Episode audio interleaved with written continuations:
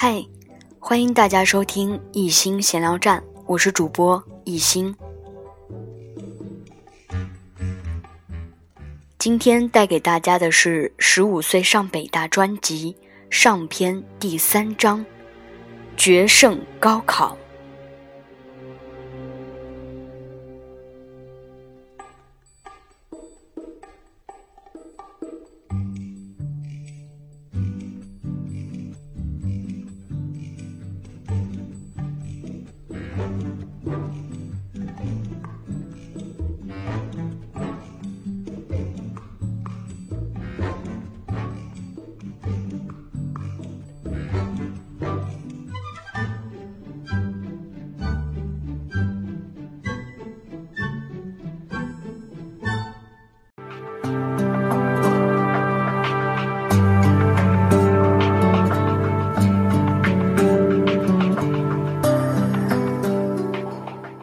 相信每一位经历过高考的读者，都对那段日子有着一种刻骨铭心的记忆。高考前，回顾自己的高中三年，我感到那仿佛就是一场无休止的奋斗，而这场胜负的最后一搏就要来到了。复习按部就班地进行着，炒冷饭已经炒到自己都麻木了。测验的分数都很高，学习的状态还可以，但是越临近高考，我却越感到一种死一般的寂静。先前的努力，在这一刻仿佛凝固了，静止了。这种静止让我感到阵阵担忧：我能把平时所学在考场上发挥出来吗？这个问题成为了高中阶段困扰我的最后一个问题。没有时间多想，也不允许自己多想了。在考试前，我曾根据自己的实力默默许愿，希望自己能考六百九十分至七百分之间的分数。离高考还有十天，还有七天，还有五天，还有两天，还有一天。这天，学校为了测试音响效果，放弃了去年高考英语听力题。我按照语音开始做题，发现自己竟然做错了很多，这让我的内心有些着急。六月的空气中回荡着焦躁的气息，没完没了的蝉鸣让人厌烦。近十天来，父母为我准备了营养配方。在高考前的最后一天，父母又来宿舍看我，并给我送了一些水果。我以为我获得了某种信心，但实际上改观不大。这一天的夜晚来得特别早，熄灯后我怎么也睡不着。考前没睡好，又是大忌。此刻支撑着我的只有信念。或者说意念力，我必须要成功，这是我十几年来的心血。我从小就那么多成功的经历，这次我一定行。高中阶段我经历的过程多么不容易，今天我一定能赢得高考。明天在考场上务必心神合一，只想着把试卷答到最好，其他什么都不考虑。我反复念叨着这些话。第二天，我和同学们来到考场。奇怪的是，先前紧张头晕的我，到了考场顿觉神清气爽起来。倒是一些先前嘻嘻哈哈、对什么都满不在乎的人，一进考场便显出慌乱的样子。从进考场的那一刻开始，我抛却一切杂念。唯一想着的就是答出最好的试卷。或许实力和意念力已经开始发挥作用了。第一科语文，从发卷子的那一刻开始，我就努力聚焦，把最好的水平发挥在试卷上。的确，这份试卷比以往都要工整。作文题目是北京的符号，发挥正常。一出考场便众说纷纭。在各门考试的间歇中，时常能看到考生剧烈的情绪释放，包括狂喜、大悲、失落、后悔等等。而一些本身没有问题的人，瞎凑热闹也极容易被传染。绝不去凑热闹，坚持到最后一刻。我对自己说。于是我赶紧离开这是非之地，冲回房间看数学，尽管几乎没看进去什么。第二科数学，看着试卷，我的头脑格外清晰，笔头上的每一步都在脑海中迅速验证了三遍。要确保每一步的正确，这是我一贯以来的答题作风。至于答题速度，不要太慢即可。不指望检查，力求一次做对。我抑制着自己的兴奋，以高度集中的精力，努力做好每一道题目。在我审慎的眼光下，倒数第二题中隐藏着的机关被迅速解破，而最后一道题我把握不大，却以分类讨论的方法做了长篇论述。总体感觉还不错。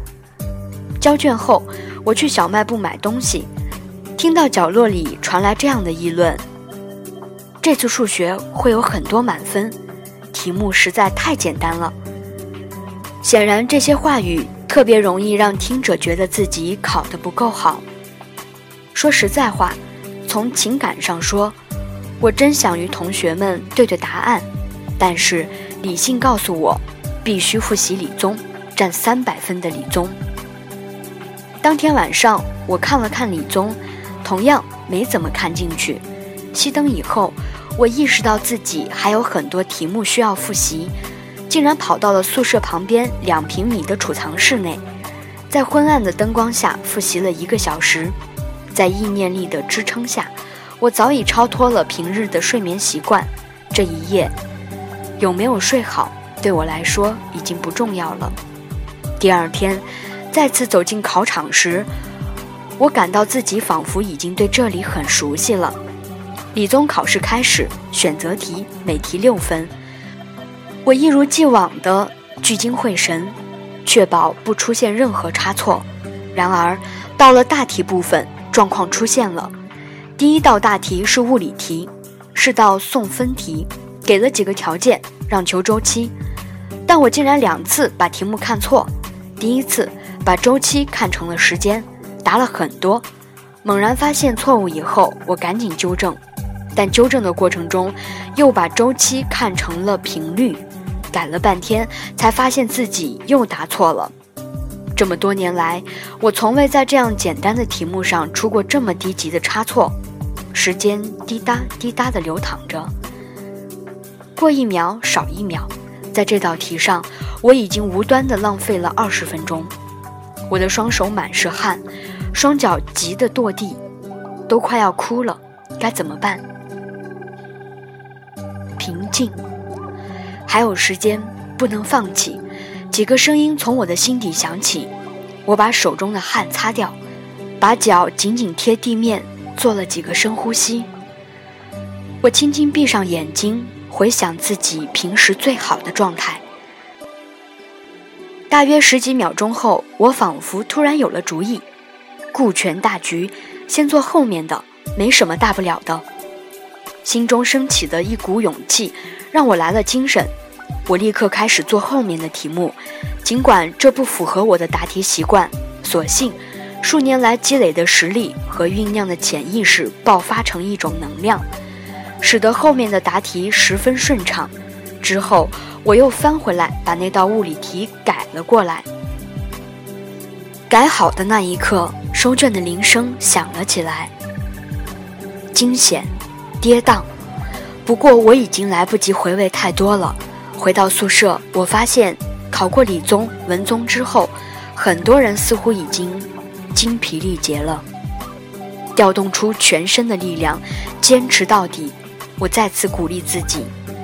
最后一次走入考场时，我的脸上竟带着胜利的微笑。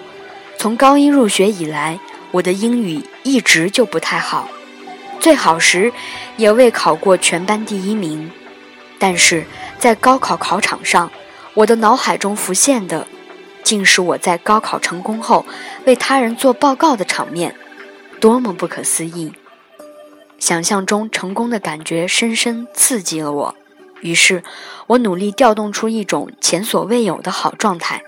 答题的过程中，我身临其境，让自己与英语语境融为一体。写作文的过程中，我仿佛化身为一名英国名校的大学生。走出考场的那一刻，我意识到，高考，准备了多年的高考已经结束了，重担忽然卸了下来，前所未有的轻松和解脱，让我有些忘乎所以。当天晚上，我和舍友们去了学校对面的家乐福超市，吃了酸辣粉。那次的酸辣粉格外酸。回到房间后，我浑身瘫软，倒在了床上。在这次高考中，我经历了一个转危为安的过程。可以说，考前不够理想的状态和失眠的事实都是非常危险的信号。考理综的过程中也出了状况，这些事都是我始料未及的。所幸，我用两种力量化解了它们：第一，意念力，一贯以来的信念和积极的自我暗示，让我保持了信心。排除了生理、心理上的种种障碍，在遇到突发情况时，及时调整了策略，发挥了自己的正常水平。第二，理性。如果我凭着性子一考完就凑热闹找人对答案，我不知道自己能否以平稳的心态完成两天的考试。由于有了理性，整个考试过程中没有节外生枝。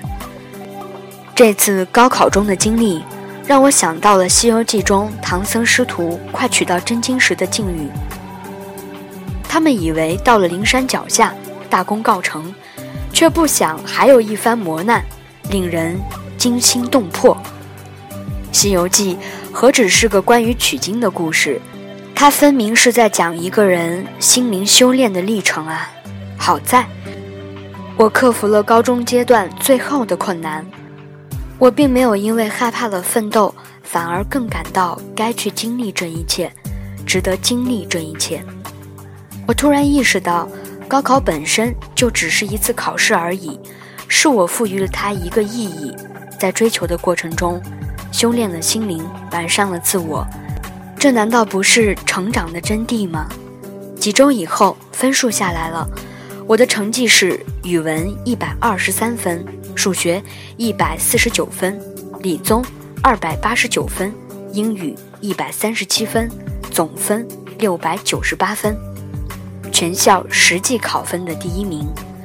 老师们对我的成绩非常高兴，看着自己的成绩，想着自己走过的路，我的心中涌起难以名状的欣慰。七月份，我收到了北京大学元培实验班的入学通知书。这神圣的一天终于被我盼到了，只是我的心情比曾经想象的要平静得多。